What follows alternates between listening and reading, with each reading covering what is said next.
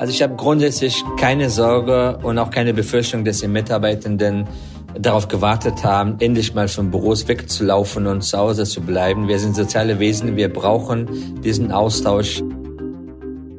Das war Kawa Yunusi, Personalchef und Mitglied der Geschäftsführung von SAP Deutschland und dort verantwortlich für mehr als 22.000 Mitarbeiterinnen und Mitarbeiter. Mit ihm haben wir darüber gesprochen, wie die Rückkehr ins Büro jetzt eigentlich gelingen soll. Ja, oder sagen wir mal besser die teilweise Rückkehr, oder? Ja, ähm, wir hatten uns die Rückkehr aus der Sommerpause, glaube ich, auch etwas anders erhofft, wir beide, du und ich, Antonia. Ähm, man muss, glaube ich, jetzt festhalten, die Pandemie ist noch lange nicht vorbei und nicht ausgestanden. Die Fallzahlen steigen wieder, gerade auch hier bei uns in Hamburg, wo wir ja wohnen. Und die Zahlen derer, die sich impfen lassen, stagnieren, beziehungsweise ähm, ja, man weiß auch gar nicht, ob man noch wirklich geschützt ist gegen die Delta-Variante, selbst wenn man geimpft ist. Trotzdem kehren viele in die Büros zurück. Manche Unternehmen haben ihre ganze Belegschaft geradezu zurückbeordnet. Andere sind dann noch ähm, restriktiv, manche auch wirklich sehr vorsichtig, um eben alle schützen ähm, zu können. Ja, und ich finde, als Führungskraft stellen sich jetzt unheimlich viele Fragen, die es auch mit dem Team zu besprechen gilt. Also wie viel Nähe ist okay? Meine Erfahrung, da haben unterschiedliche Menschen eine ganz unterschiedliche Haltung dazu. Wer will wieder ins Büro kommen? Wie oft? Wie organisiere ich als Führungskraft die hybride Zusammenarbeit? Und zwar so, dass diejenigen, die zu Hause sitzen, nicht völlig hinten runterfallen, weil sie zum Beispiel auf einem super kleinen Laptop-Bildschirm zugeschaltet sind, blechern klingen und man sie dann kaum noch sieht und hört. Also kurzum, wie organisieren wir den neuen Büro Büroalltag richtig und so, dass wir alle mitnehmen? Ja, und genau über diese Fragen haben wir mit Kawa Yunosi gesprochen. SAP hat als Unternehmen ja schon lange vor der Pandemie hybrides Arbeiten möglich gemacht. Es ist ja auch ein Unternehmen mit Standorten von Shanghai, Bangalore bis nach ähm, Silicon Valley. Und als eines der ersten Unternehmen hat SAP dabei auch verkündet, dass die Beschäftigten arbeiten können, von wo aus sie wollen. Ähm, ja, und zum großen Teil heißt das ja auch dann wann sie wollen. Mhm. Wir, das sind Astrid Meyer, Chefredakteurin Xing. Und Antonia Götz, Chefredakteurin des Harvard Business Manager. Zusammen sind wir Team A und sprechen hier alle zwei Wochen darüber, was Führungskräfte umtreibt und wie gute Führung gelingen kann. Wir möchten langsam wieder zurückkehren ins Büro, zumindest an ein oder zwei Tagen die Woche. Manche freuen sich sehr, anderen macht es Angst. Äh, wie gehen Sie bei SAP mit dieser Vielfalt um, mit der Vielfalt an Wünschen, an Sorgen, an Vorbehalten? Mit Gelassenheit, Vertrauen, Zutrauen, ähm, dass wir äh, Mitarbeitenden haben, die erwachsen sind, die gezeigt haben in den letzten anderthalb Jahren, wie man Beruf und Familie gut übereinander bringen kann. Natürlich auch guter Vorbereitung. Wir haben schon Übung gehabt von vor der Krise wir haben während der Krise viel gelernt und wir versuchen jetzt äh, im Hybrid arbeiten, was übrigens nicht nur bedeutet, nicht vom Office zu arbeiten, sondern viel mehr äh, uns darauf vorzubereiten, unsere Mitarbeiter auch mitzunehmen, damit wir auch in Zukunft eine inklusive Arbeitsumgebung äh, anbieten können. Mhm. Also auf das Hybride wollte ich auch gleich nochmal eingehen. Es ist aber jetzt ja schon so, auch die Virusvarianten sorgen wieder für Unsicherheit und in meiner Rolle als Führungskraft, also für mich fühlt sich das manchmal so an, als würde ich auf Eierschalen laufen, weil wir müssen über ganz viele sensible Themen sprechen. Geimpft, ungeimpft, wie viel Nähe ist okay? Haben Sie da einen Tipp, wie ich als Führungskraft mein Team da bestmöglich unterstützen kann in dieser schwierigen Phase? Äh, wichtig ist, dass man natürlich die Gesundheit der Mitarbeitenden vollste Priorität hat, dass meine Mitarbeiter nicht Risiko aussetzt, äh, unnötig zum Beispiel ins Büro zu befördern, gegebenenfalls unter Nutzung von äh, öffentlichen Verkehrsmitteln etc., weil die Pandemie ist immer noch leider äh, nicht ganz vorbei. Und äh, zumindest im Betrieb, wo man zum, äh, zusammenarbeiten muss, in Büros vielleicht äh, für, äh, für bestimmte Themen, hier muss Einigkeit herrschen, dass es hier die äh, Hygieneregeln herrscht, unabhängig davon, ob man an die Gefahren glaubt oder nicht glaubt. In den äh, Büros ein, ein Gemeinschaftsfläche wo es darauf ankommt, dass wir auf das, was die Gesetzgeber, die Behörden ähm, vorschlagen und vorschreiben, sich alle daran auch halten. Mhm. Und wie sieht es denn bei Ihnen aus? SAP hat ja den Beschäftigten sehr früh freigestellt, wo sie arbeiten, wie sie arbeiten, 100 Prozent flexibel und auf Vertrauen basiert. Was bedeutet das ganz konkret im Alltag? Äh, unsere Mitarbeiter sind noch bis Ende des Jahres gebeten, wenn sie es können, von zu Hause weiterhin zu arbeiten, obwohl die Büros und Kantinen etc. geöffnet sind. Äh, mit 100% flexibel, vertrauensbasiert meinen, dass die Kolleginnen und Kollegen unter Berücksichtigung der betrieblichen Belange natürlich selbst entscheiden können, wo, wo sie innerhalb von Deutschland arbeiten wollen. Ähm, und äh, ist kein natürlich kein Bürozwang herrscht, nur weil Chefin oder Chef die Mitarbeiter vor, äh, im Büro vor der Nase haben will, sondern wir glauben daran, dass die Mitarbeiter selbst entscheiden können, am besten, wann sie am besten und wo produktiv sind ob es im Büro ist äh, ab und zu oder von zu Hause, je nachdem, was äh, in dem Moment gefordert wird. Mein Eindruck ist ja, dass gerade Führungskräfte sich doch manchmal schwer tun damit, diese Kontrolle loszulassen. Wie nehmen Sie die Führungskräfte in Ihrem Unternehmen da mit? Wir befragen natürlich sowohl die Führungskräfte als auch Mitarbeitenden. Als wir die Mobilarbeit eingeführt haben, zeigte sich, dass die äh, Mobilarbeit äh, von Führungskräften gleichermaßen äh, in Anspruch genommen wurde, auch die, wie auch von Mitarbeitenden. Also wir stellen hier zwischen beiden Gruppen äh, keine Unterschiede fest, weil ähm, auch für die Führungskräfte, die sind die Vorteile liegen auf der Hand, wenn die Mitarbeitenden die Flexibilität leben können, dass sie dann ähm, natürlich am fokussiertesten sind und dass die Führungskräfte dann ähm, natürlich freie Kapazitäten haben, sich auf Themen zu konzentrieren, die wirklich dann wichtig sind für das Team oder für das Unternehmen ähm, anstatt darauf zu achten, Listen zu führen, welcher Mitarbeiter wann und wie lange ins Office kommt. Wie ist denn das? Ich meine, in virtuellen Meetings haben wir ja lang, langsam auch Übungen. Sie haben jetzt gerade schon das Thema hybride Zusammenarbeit angesprochen. Ich habe den Eindruck, das ist nochmal ein neues Level. Haben Sie ganz konkrete Tipps, wie auch so eine hybride Zusammenarbeit gut gelingen kann? Äh, wichtig ist, dass man im Team kommuniziert äh, und, und miteinander spricht und die Rahmenbedingungen, weil Flexibilität erfordert enorme Abstimmungsaufwand weil jeder will natürlich eine inklusive Umgebung haben, so dass jeder Mitarbeitende gleichermaßen gleichberechtigt äh, teilnehmen kann an den, an den Themen, auch an berufliche äh, Entwicklung und dass niemand benachteiligt ist, nur weil er oder sie Teilzeit arbeitet oder Pflege hat oder Kinder hat. Und das müssen wir miteinander absprechen. Und auf der anderen Seite auch, wann möchte man sich als Team zusammensetzen, auch in einem Raum möglichst, in welchen Intervallen macht das Sinn. Und unsere Erfahrung zeigt, dass am besten ist, wenn Teams selber miteinander abstimmen, sich Regeln geben, an die sich alle auch halten können. Als Führungskraft muss man darauf achten, dass man ähm, natürlich die, das Thema Fürsorgepflicht nimmt eine ganz andere Bedeutung wahr. Wenn der Mitarbeiter vor der Tür ist, der Mitarbeiter und, und traurig ist oder äh, in, äh, nicht in guter Stimmung ist, nehme ich sofort wahr. Wenn die zu Hause sind, nicht so sehr. Also muss ich gucken, dass ich viel feinfühliger meine Empathie und emotionale Intelligenz walten lasse und äh, bei den Teammeetings zum Beispiel auch darauf äh, achte ich explizit, dass, dass diejenigen, die nicht teilnehmen können, auch ähm, partizipieren können, wie die anderen, die im Raum sind. Sei es dadurch, dass die Bildschirme größer werden, dass man die wirklich groß sieht im Raum, wenn es technisch möglich ist.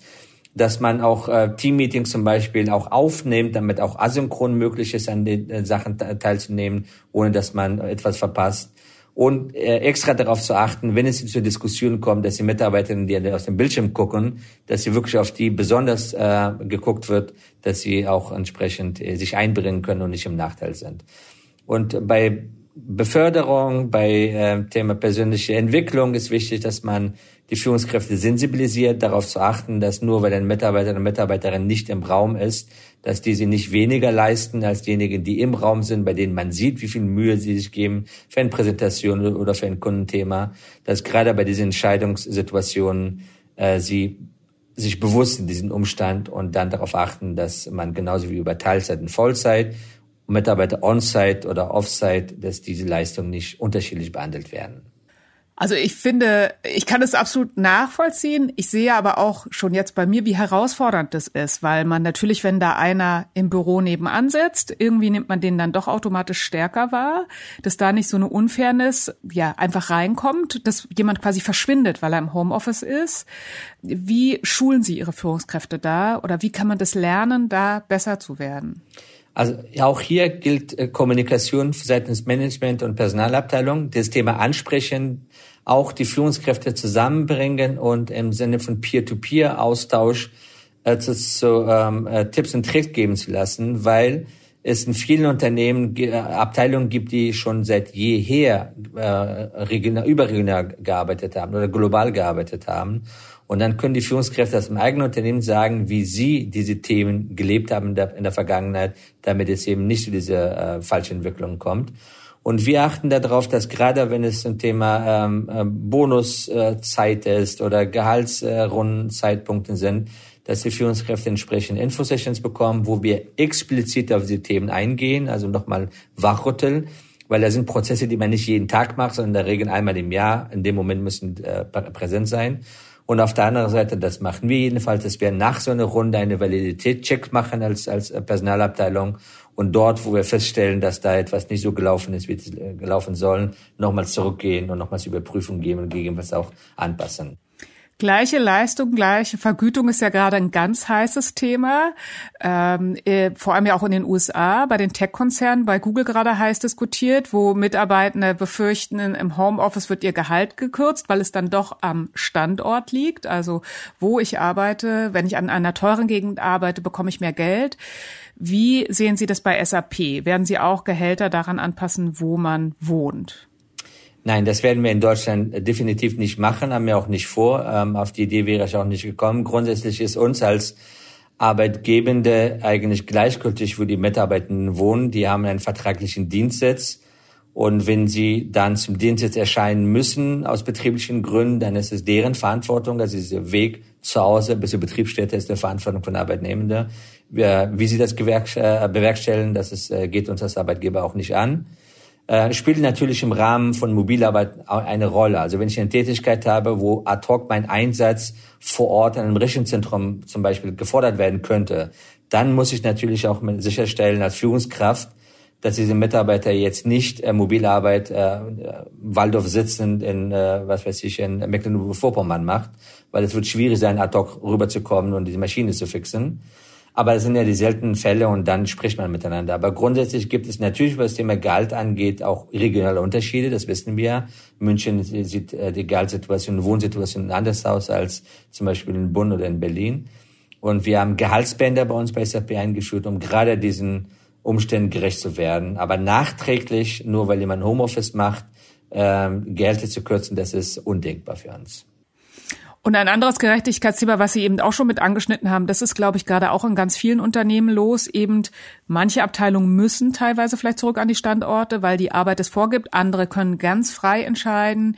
Wie schaffen Sie da ja einen Umgang, dass da nicht ein Riesenstreit ausbricht im Unternehmen? Diese Frage stellt sich in einer nennenswerten Volumen nicht bei SAP, weil wir haben bis auf wenige Kollegen Kollegen, die im Cloud-Umfeld äh, unterwegs sind oder an Rechenzentren vor Ort arbeiten müssen. Ähm, wichtig ist, dass man aus meiner Perspektive auch dort, wo es angeblich nicht möglich ist, als Arbeitgeber, sich Mühe gibt, zu gucken, wie viel Flexibilität man auch einbringen kann. Also zum Beispiel auch in Schichtsystemen kann man noch Flexibilität einbringen, um das Thema Vereinbarkeit dort zu implementieren, indem man zum Beispiel Tools einführt, wo die Mitarbeiter selbst ihre Schichten austauschen äh, können und so legen können, wie es einem individuell passt. Und Transparenz ist auch wichtig und auch zu zeigen, dass, ein, dass die eine Tätigkeit nicht, ist nicht wertiger als die andere, hat Vor- und Nachteile.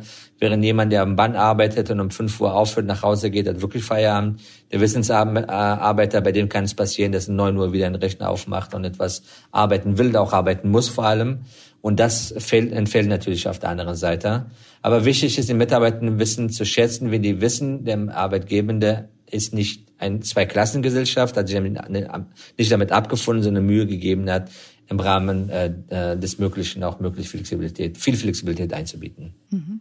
Ich will noch mal ganz kurz auf das Thema Zusammenarbeit kommen, weil ich glaube, den Eindruck teilen viele, wenn viele Mitarbeiterinnen und Mitarbeiter nur noch zu Hause bleiben, geht ja auch was verloren. Äh, zum Beispiel ja dieses Thema Kaffeeecken, viele gute Ideen entstehen da. Haben Sie Sorge, dass durch sehr viel virtuelle Zusammenarbeit jetzt die Innovationskraft zum Beispiel bei SAP sinken könnte? Und was tun Sie, um dem vorzubeugen? Also ich habe grundsätzlich keine Sorge und auch keine Befürchtung, dass die Mitarbeitenden darauf gewartet haben, endlich mal von Büros wegzulaufen und zu Hause zu bleiben. Wir sind soziale Wesen, wir brauchen diesen Austausch. Äh, die Kaffee-Ecke ist diese äh, moderne Lagerfeuer, was wir früher hatten als Menschen, wo man Tratsch und Klatsch austauschen kann, äh, wo man zwischen äh, informellen Gespräche führen kann. Und das ist, sieht, sieht man auch in der Erfahrung vor Pandemie bei uns. Das ist nicht der Fall, weil die Kolleginnen und Kollegen kommen gern ins Büro. Der einzige Unterschied ist, dass sie dann ins Büro kommen, wenn sie tatsächlich einen Mehrwert sehen, also sei es von Businessseite oder sei es, dass man informell sich mit den Kolleginnen und Kollegen austauscht und nicht, weil sie reinkommen müssen, weil irgendeine Policy oder eine Vereinbarung das Ganze vorsieht. Das will kein Mensch, man will die Flexibilität äh, haben. Und ähm, wir haben noch viele, viele Kolleginnen und Kollegen, die auch regional und global arbeiten, also sich so gut wie nicht sehen oder vielleicht einmal im Jahr, also die Führungskraft zumindest sehen, in Zukunft vermutlich noch weniger wegen CO2-Ausstoß. Keiner will, dass alle Leute durch die Welt hier äh, reisen. Auch dort sind die Teams innovativ. Wir haben sehr viele Teams, die inzwischen Israel und Indien und Deutschland tolle Programme entwickeln, und auch in anderen Firmen. Also kurz zusammengefasst, Innovation hat nicht unbedingt damit zu tun, wo man arbeitet, sondern wie man zusammenarbeitet. Ob eine entsprechende Kultur aufgebaut ist in den Teams, ob die Führungskraft darauf Wert legt, ob Innovationstipps und Tools eingesetzt werden können. Also insgesamt bin ich vollkommen entspannt. Wir setzen darauf, die Büros äh, möglichst attraktiv zu machen, so dass wir Anreize setzen, dass es äh, sich wirklich lohnt, äh, gerne ins Büro zu kommen. Sei es, dass man hier einfach in der Kantine zu einem leckeren veganischen Essen einen Kollegen Kollegen trifft oder so Sportzwecken, ob es äh, Tennis gibt äh, oder, oder Beachvolleyball oder was auch immer. Und wie kann ich Anreize setzen? Jetzt äh, arbeitet nicht jeder bei SAP, vielleicht bietet die Firma sowas nicht an. Wie kann ich als Führungskraft mein Team dafür begeistern, wieder ins Büro zu kommen, wenn ich jetzt kein Volleyballfeld zum Beispiel vor der Tür habe? solange mir etwas einfällt, aus der Sicht der Mitarbeiter äh, betrachten, warum es sich lohnt, ins Büro zu kommen, man kann die Argumente zusammenfassen. Es wird mir als Führungskraft nicht gelingen, wenn mir wirklich kein Mehrwert aus Sicht des Mitarbeiter, der äh, Mitarbeiter einfällt, nur weil ich Spaß habe, wenn andere meine Leute um mich herum sitzen und mich bejubeln, dann wird es schwierig, das auch zu verkaufen. Und das sollte man auch nicht machen. Man muss auch bedenken, dass für den Mitarbeiter sehr viel Aufwand bedeutet, ins Büro zu kommen. Äh, man muss Kinderbetreuung gegebenenfalls organisieren oder wenn man Pflege hat, äh, dort eine Betreuung organisieren, auch Wegezeit, Pendel etc. Dafür muss man als Führungskraft wirklich gute Gründe haben, wenn man ins Büro beordert. Und wenn man gute Gründe hat, dann kommen die Mitarbeitenden auch. Da muss man auch nicht viel Überredungskunst auch äh, leisten. Und äh, gute Gründe, wie gesagt, können sein, das Thema Bonding, dass man als Teambuilding mal zum Beispiel regelmäßig alle paar Wochen zusammenkommt zu einem bestimmten Ritual oder bestimmte Themen, die man teamübergreifend ähm, lösen will im Rahmen von dem Design Thinking Workshop zum Beispiel, dann kommen die gerne auch ähm, ins Office. Und wenn alt, wenn einem keine gute Gründe einfällt aus Sicht der Mitarbeitenden, dann sollte man es auch lassen. Ein letztes großes Thema, was ich da anschneiden möchte, sind die Arbeitszeiten. Das gehört ja auch dazu. Ähm, wie stelle ich denn auch aus der Entfernung heraus sicher, dass keiner unterlastet, aber auch keiner überlastet ist in meinem Team? Als Führungskraft sollte ich in der Regel wissen aus den, aus den Mitarbeitergesprächen oder wenn ich auch Arbeits äh, erteile, wie die Arbeitsbelastung der, der meine Teammitglieder sind. Und wenn ich das nicht so weiß, dann muss ich echt äh, mir überlegen, ob ich meinen Job richtig mache, denn das sind so die Kernaufgaben. Und hier äh, ist im Sinne von Fürsorgepflicht, wie ich vorhin gesagt habe, gerade wenn man nicht regelmäßig ins Büro kommen will, ist als Führungskraft wichtig, wenn, äh, sensibel zu sein. Also wenn man feststellt, dass meistens die E-Mails dann nach sechs, nach sieben oder acht Uhr eintrudeln, ohne dass es mir der Kontext bekannt ist. Kontext in dem Sinne, dass vielleicht die Mitarbeiterin oder Mitarbeiter vormittags halt nicht arbeiten konnte und nachmittags gearbeitet hat. Also strukturell ist, dass ich dann frühzeitig ähm, mich melde und gucke, wie, wie man die Arbeit so strukturiert organisiert, dass es innerhalb der vertraglichen Arbeitszeit auch bewerkstelligen kann. Und bei denjenigen, die äh, Unterlast haben, natürlich entsprechende Arbeit oder Ziele so vereinbaren, dass auch ähm, die beschäftigt sind. Äh, wichtig ist in dem, in dem Zusammenhang, dass man grundsätzlich vertrauen muss. Also wenn jemand, also die Arbeitszeit nicht mit der Produktivität gleichsetzt, weil ich kann für eine, eine äh, kreative Lösung innerhalb von fünf Minuten kommen auf dem Weg in zur Kantine oder ich, oder ich brauche vielleicht fünf Wochen, komme ich nicht auf die Idee, insbesondere bei den Wissensmitarbeitenden. Äh, und deswegen eher ist es unser Ansatz, äh, dass wir sagen, äh, Vertrauen statt Kontrolle und äh, Ergebnis vor Präsenz. Was sagen Sie Führungskräften? Das ist etwas, was ich oft höre, die dann sagen, ja, irgendwie sind meine Mitarbeitenden immer von Donnerstag bis Sonntag zu Hause. Ich habe den Eindruck, die machen verlängertes Wochenende. Und die sagen, ich müsste das irgendwie verhindern. Was ist da Ihr Rat? Ähm, hier würde ich sagen, also warum vermutest du? Also entweder ist es so und die Arbeit wurde trotzdem geliefert, also das, was aufgetragen wurde, dann ist doch alles gut. Also oder äh, es wurde die Arbeit nicht gemacht, äh, nicht geliefert in der vereinbarten Zeit, weil vermutlich die nicht gearbeitet haben, dann muss man auch das Thema direkt ansprechen. Aber wenn man die Aufträge, die man erteilt hat, wenn die, äh, diese gewissenhaft und in Time geliefert werden und dass dann die Mitarbeiter vielleicht jetzt ähm, ähm, was anderes machen, sich auf andere Themen fokussieren, dann ist es auch völlig okay. Und wenn ich damit nicht mich ein, äh, abfinden will, dann muss ich als Führungskraft auch entsprechend neue Arbeit zuteilen. Aber ansonsten auch hier gönnen. Es gibt Zeiten, wo die Mitarbeiter noch mehr arbeiten, als sein muss, auch vertraglich. Dann darf es und muss es auch Fälle geben, Phasen geben, wo die Mitarbeiter auch dann weniger arbeiten, als vertraglich geschuldet. Aber in Summe, im Schnitt sollten sie das Ganze ausgleichen. Also mein Eindruck ist, es ist ja auch Typsache, wie misstrauisch Menschen sind, auch Führungskräfte und wie viel Kontrollbedürfnis Führungskräfte haben. Und ich habe mich schon öfter gefragt, kann man Vertrauen eigentlich noch später im Lehr äh, Leben lernen und schulen? Was ist da Ihre Erfahrung? Ich bin ein Optimist. Also mit Vertrauen kann man eigentlich nichts falsch machen. Also man kann natürlich enttäuscht werden. Meine Erfahrung ist aber, dass die Wahrscheinlichkeit, dass ihr Vertrauen äh, zurückgezahlt wird, dass die Menschen es zu schätzen wissen, erheblich größer als ist als die Missbrauchspotenzial, äh, was man hat. Und äh, diejenigen, die, die so nicht sozialisiert wurden, weil sowas geschieht ja viel früher, ob man Menschen vertraut oder nicht, diese würde ich ermutigen, nie äh, zu resignieren, immer wieder neu ähm, anzusetzen, weil wir Menschen sind nicht alle gleich. Also selbst wenn wir zehnmal enttäuscht wurden, beim elften kann es auch anders sein. Und es reicht ein Fall, wo das Vertrauen belohnt wird, äh, was, das kann auch game-changing sein, wie wir heutzutage sagen. Dieser eine Fall, auch wenn die anderen zehn Fälle nicht so waren. Und im Arbeitsverhältnis machen wir, äh, messen wir die Mitarbeitenden, bewerten unsere Führungskräfte mit für eine Frage, würdest du deine Führungskraft weiterempfehlen oder vertraust du deine Führungskraft? Das passiert zweimal im Jahr. Und damit möchten wir sicherstellen, dass das Vertrauensverhältnis äh, gut ist, dass die Führungskräfte das vorleben, was wir als Unternehmen auch wollen. Das Ganze nicht auf dem Papier, sondern auch in kleinster Einheit im Unternehmen, Teams auch gelebt wird. Und dass die Mitarbeitenden auch ähm, äh, das Gefühl haben, dass das Ganze jetzt nicht nur Employer Branding äh, Sachen sind, sondern auch Konsequenzen haben. Also wenn die Führungskraft sich nicht sozial adäquat verhält, dass das auch Konsequenzen haben wird und man denen nicht ausgeliefert ist. Am Ende des Tages sind die Mitarbeitende Mitarbeitende der Firma und nicht der jeweiligen Führungskraft. Mhm. Und was passiert dann zum Beispiel? Also wenn es da einfach negative Feedbacks gibt und Sie feststellen, da vertrauen Mitarbeiterinnen und Mitarbeiter der Führungskraft nicht? Es kommt natürlich darauf an. Es gibt manchmal Kontext, warum das Ergebnis, diese Leadership Trust Index, wie wir es nennen, wir bemessen es im Net Promoter Score Verfahren von 0 bis 10 warum das so ist. Also wenn meine Führungskraft eine schwierige Transformation in einem Bereich machen muss, also Menschen rausnehmen in anderen Bereichen und rein, dann ist klar, die Leute stehen nicht auf der Straßenseite und klatschen. Aber auch hier ist es, man kann auch diese Veränderung sehr integer, transparent und gut kommuniziert machen, so dass man auch schwierige Dinge machen kann, ohne dass die Stimmung in den Keller geht. Ähm, wenn also kein Kontext äh, erkennbar ist, dann werden wir auch die letzte Konsequenz ziehen, heißt mit der die Führungskraft auch dann aus der Führungsrolle rausnehmen, weil keiner ist verdammt, Führungskraft zu bleiben. Bei uns sind die Führungslaufbahn und Expertenlaufbahn ohnehin gleichwertig, auch in Sachen Vergütung und Firmenwagen etc.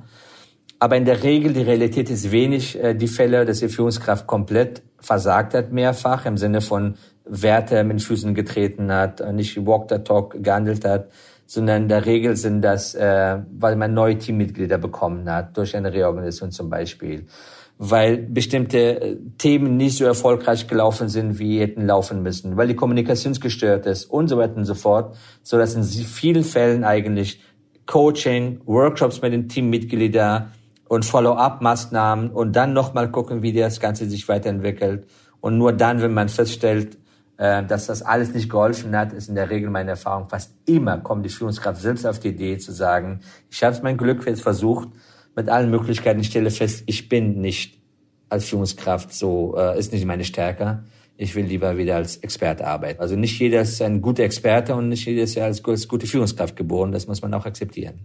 Vielen Dank für das Gespräch. Herzlichen Dank. Also Gerade nach eurem Gespräch finde ich, Antonia, dass es doch noch eine riesengroße Herausforderung für Teams und Führungskräfte ist, sich diesem New Normal anzunähern. Einerseits stehen natürlich die ganzen technischen Fragen im Raum, also dass es eine gute hybride Konferenzinfrastruktur gibt, ähm, dass man ja die entsprechenden Internetleitungen braucht, dass man große Bildschirme braucht, um die Leute von zu Hause drauf gut zu sehen. Ähm, und ja, wir bei Xing beispielsweise haben schon vor Corona mit Teams in Spanien oder Portugal Portugal hybrid zusammengearbeitet.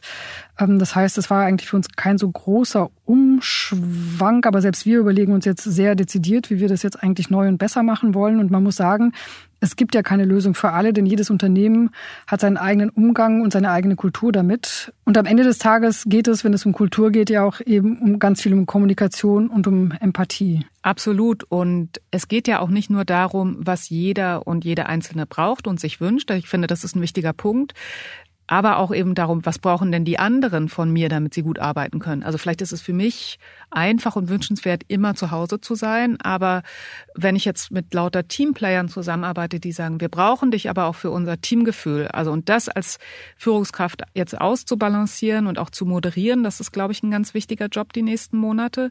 Bei mir im Team gibt es Kolleginnen und Kollegen, die werden jetzt wieder täglich ins Büro kommen.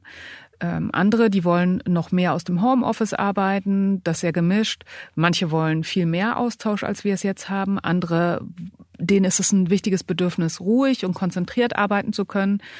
Ähm, festgelegt haben wir schon mal, dass wir jetzt einmal die Woche als Team wieder im Büro zusammenkommen wollen. Und wir überlegen jetzt eben auch gerade, wie wir diesen Tag gut gestalten können, dass wir ihn auch wirklich als Team nutzen. Ja, das kommt mir alles sehr vertraut vor, liebe Antonia. Bei uns sind die Bedürfnisse auch sehr, sehr unterschiedlich, gelinde gesagt. Und ich glaube, generell muss man sagen, in der Tech-Branche ähm, gibt es sehr viele, gerade auch Entwickler, die gar nicht mehr zurück ins Büro wollen. Und das stellt natürlich viele Unternehmen vor ziemlich große Herausforderungen, weil das nochmal so ein Hebel wird, ähm, beim Thema Fachkräftemangel. Ne? Und ähm, man hat teilweise so das Gefühl, dass diese Rückkehr ins Büro und die Organisation so mit die größten Kulturkämpfe auslöst seit der Findung der Gewerkschaften. Das finde ich sehr, sehr interessant. Aber es gibt ja auch Lösungen. Und ähm, ihr hattet dem Harvard Business Manager vor kurzem ein Interview mit Amy Edmondson von der Harvard Business School. Und ich finde, die hat ein sehr schönes Bild für diese Situation gefunden, die wir alle gerade erleben. Ähm, nämlich, dass es ein bisschen so ist wie, wie Fahrradfahren zu lernen. Also es verunsichert uns. Wir sind ein wenig angespannt und vermutlich auch ängstlich. Und wir wissen noch nicht so genau, wie es geht. Und vor allen Dingen haben wir halt noch keinerlei Routine. Mhm. Und ich fand auch den Rat, den sie daraus entwickelt aus diesem Bild, sehr wichtig.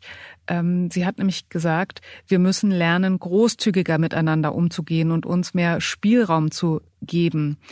Ähm, weil das ist ja schon klar, wir werden jetzt auch Lösungen entwickeln, die nicht funktionieren. Wir werden Fehler machen. Wir werden bestimmt mal Dinge sagen, die jemand anders verletzen und kränken, ohne dass wir das wollen, weil keiner von uns hat je so eine weltweite Pandemie und so massive, du hast ja gesagt, seit Erfindung der Gewerkschaften, das finde ich genau richtig, keiner hat so eine massive Umstellung der Arbeit je erlebt. Von daher ist es, glaube ich, wichtig, diese Haltung zu entwickeln. Hey, Try and Error, wir probieren das aus äh, und gut im Gespräch zu bleiben mit den Kolleginnen und Kollegen, was funktioniert für uns und sich da auch mal etwas zu verzeihen. Genau, wir müssen uns mehr Spielraum geben. Das finde ich ein gutes Schlusswort, auch zum Mitnehmen. Und das führt mich dann auch zur Hausaufgabe. Die haben wir natürlich heute nach der Sommerpause brandfrisch mitgebracht, oder? Genau, Urlaub ist vorbei. Es gibt jetzt wieder Hausaufgaben von Team A. Ähm, ich habe zwei meiner Mitarbeiterinnen gebeten, mal zusammenzutragen, was es denn für Bedürfnisse gibt. Also warum wollen wir uns treffen? Welchen Sinn könnten diese gemeinsamen Tage im Büro haben äh, und für uns stiften? Und auch mal zu schauen, was können wir denn von diesen Bedürfnissen digital klären, was lieber vor Ort. Und wenn ihr das nicht bereits getan habt, wäre das unsere Hausaufgabe für euch. Erarbeitet euch doch mit eurem Team mal eine Ideensammlung und probiert verschiedene Dinge dann aus.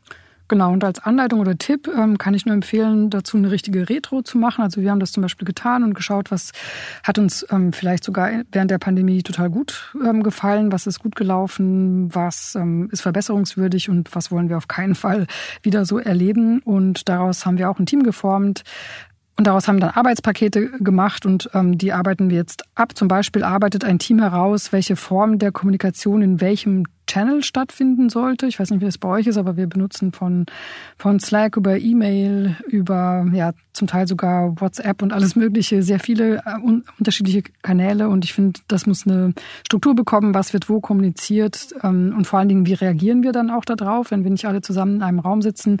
Das heißt, ähm, setzt man ein Häkchen, dann heißt es, okay, ich habe es gesehen. Aber wenn etwas Dringendes, ähm, dann sollte man es wahrscheinlich eher mit einem Ad-Menschen versehen, auch bei Slack.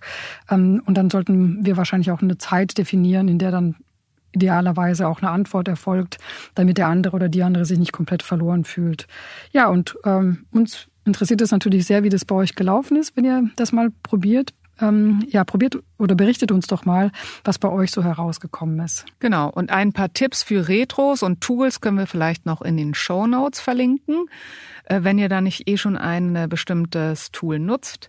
Wenn euch diese Folge gefallen hat, äh, empfehlt uns weiter, bewertet uns auf Apple Podcast und wenn ihr erstmals reingehört habt, hört doch auch mal in unsere anderen Folgen rein. Wir haben mit Topmanagerinnen wie Sigrid Nikutta oder Vordenkern wie Rolf Dobelli oder Sportlerinnen wie Malaika Mihambo gesprochen, auch über das Thema New Normal, Zusammenarbeit, Büros.